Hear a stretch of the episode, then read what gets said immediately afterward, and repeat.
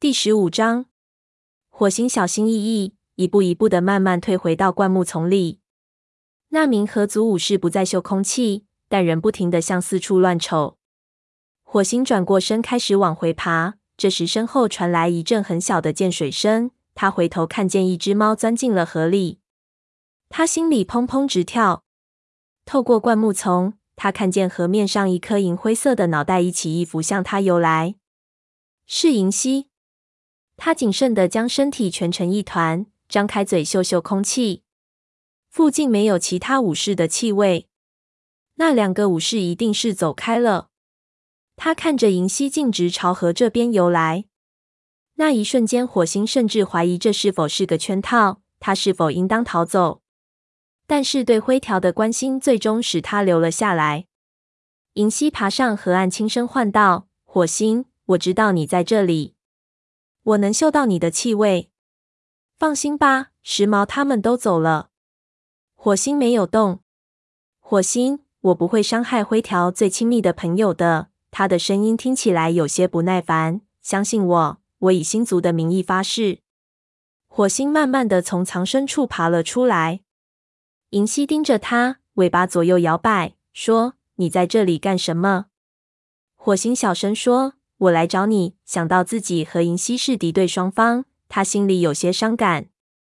银溪紧张地动了动耳朵，灰条没出事吧？他的咳嗽加重了吗？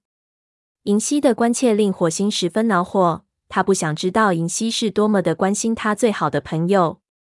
他大声说：“他很好，但如果你们一直这么私会下去，他就会遇上大麻烦。”银溪怒气冲冲地说。我绝不会让任何不好的事情发生在灰条的身上。火星鼻子里发出嗤的一声，说：“哦，真的？你准备怎样保护他呢？”银溪说：“我是河族族长的女儿，族长的女儿就有权利指使你父亲手下的武士们吗？你简直和学徒一样无知。”他生气地说：“彼此彼此。”火星承认说：“是的，你说的没错。”所以说，如果我们族群或者你们族群发现你们秘密私会的事情后，我可不敢保证能将他从众怒中救出来。银溪虽然很生气，但仍禁不住有些焦虑。他说：“我不能不见他。”继而，他柔和的小声说：“我爱他。”但是我们两个族群的关系已经够紧张的了。盛怒之下，火星一点儿也不同情他们。河族一直在我们的地盘上。银溪眼里立刻充满了敌意。如果雷族明白我们的苦衷，就不会嫉恨我们去那里捕猎了。火星马上问：“为什么？”我们一直以来都填不饱肚子。幼崽们整日哭闹，只因他们的妈妈饿得都没有奶水；老年猫们则因为吃不到像样的食物而相继死去。火星吃惊地看着他，争辩说：“但是你们拥有河流啊！”谁都知道河族享有最佳的猎物，河里的鱼，还有河岸那边陆地上的猎物，远远不够。两腿动物们侵占了我们下游的地盘，他们在叶子发绿的季节里，在河边建起了一个营地。每当河里的鱼多起来的时候，他们便住在那里。等到他们离开的时候，河里的鱼早已被捞光了，而且他们还破坏了森林，使我们很难寻找到路的上的猎物。尽管余怒未消，火星人感到非常同情。他能想象出这种情况对河族来说有多么严重。他们一向以肥美的鱼作为食物，每到叶子发绿的季节里便吃得很胖，因此能够忍受叶子凋落的季节里那段艰难的时日。他用全新的眼光打量着这只母猫。他忽然意识到，它不是苗条，而是瘦削。由于它的湿毛贴在身上。火星都能看到他的肋骨。他突然明白勾星为何竭力反对蓝星在森林大会上的提议。这就是你们不愿让风族回到家园的原因。银溪解释说：“高德上一年四季都有兔子，那些兔子是我们在叶子凋落季节里不损失幼崽的唯一希望。”他缓缓摇了摇头后，抬眼看着火星。火星问：“灰条知道这些吗？”银溪点了点头。火星看着他，心情很复杂。但他不能因为这些感情而违反武士法典，灰条也不能。我不管你们族群遇到了什么问题，反正你都不能再见灰条了。不，银溪扬起脸，泪光闪烁。我们相爱能有什么害处呢？火星看着他，冰冷的雨水渗透进皮毛里，使他又打了个寒战。突然，银溪嘴里发出低低的嘶吼，吓了火星一跳。你必须马上离开。巡逻队来了。火星听见河对岸传来微弱的沙沙声，再留在这里也没有什么意义了，而且还很危险。沙沙声越来越近，火星来不及说再见，便跳进潮湿的灌木丛里往家赶。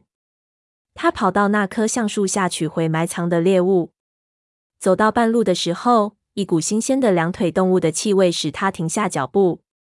他想起了公主，不知道还有没有时间去两腿动物的地盘里。他想看看公主分娩了没有，但现在公主也许正舒舒服服的躺在两腿动物的巢穴里，而族群却需要猎物。当他意识到自己也同灰条一样不够忠诚时，心里感到非常愧疚。雨水顺着火星的胡须滑到末端，他抖了抖脑袋，将雨水甩掉，然后带着猎物返回营地。当他赶回营地时，那里静悄悄的，猫们都窝在巢穴里。火星走过泥泞的会场，将猎物放在食物堆上，叼着自己的那一份向武士巢穴走去。今天想在外面吃饭是不可能了。他走进巢穴，看见灰条正在呼呼大睡，不由得松了口气。如果灰条不去和银溪见面，对他的病情也许真有好处。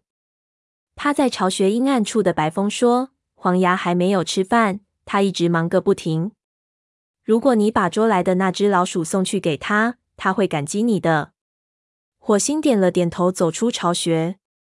如果黄牙忙得连饭都顾不上吃，那就说明营地里的疫情正在趋于恶化。火星走过会场，带上另一只老鼠，匆匆赶往医务室。一只虎斑猫幼崽躺在会场边灌木丛下的一张苔藓床铺上，黄牙卧在它旁边，正在劝它吃药。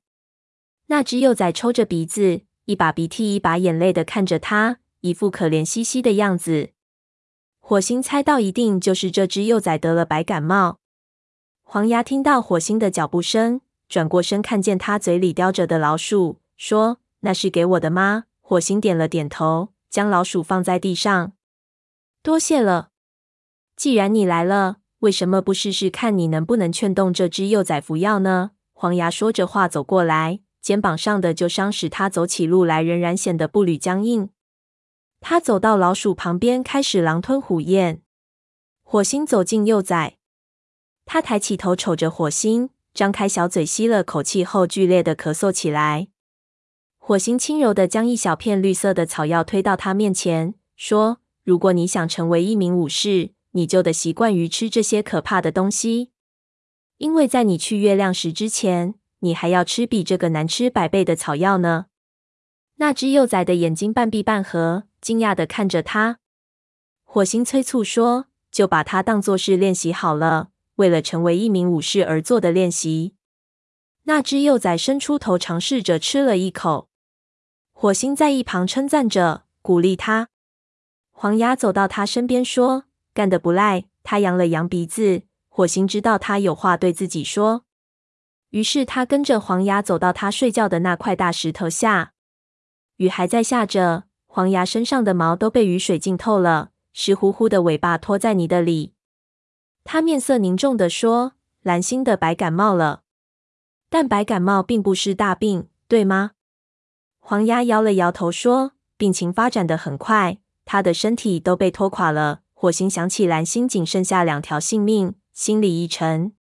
黄牙继续说：“我警告过他不要接近那些病猫，但他执意要去看望他们。他现在在巢穴里睡觉，双毛陪着他。”黄牙眼里的恐惧使火星怀疑他是否知道蓝星性命的事情。他一直认为只有自己知道蓝星的秘密。族群里其他的猫们都认为蓝星还剩好几条性命。不过这种事也许瞒不过一名医生的直觉。真相就是，如果蓝星失去这条性命，那么他就只有一条性命了。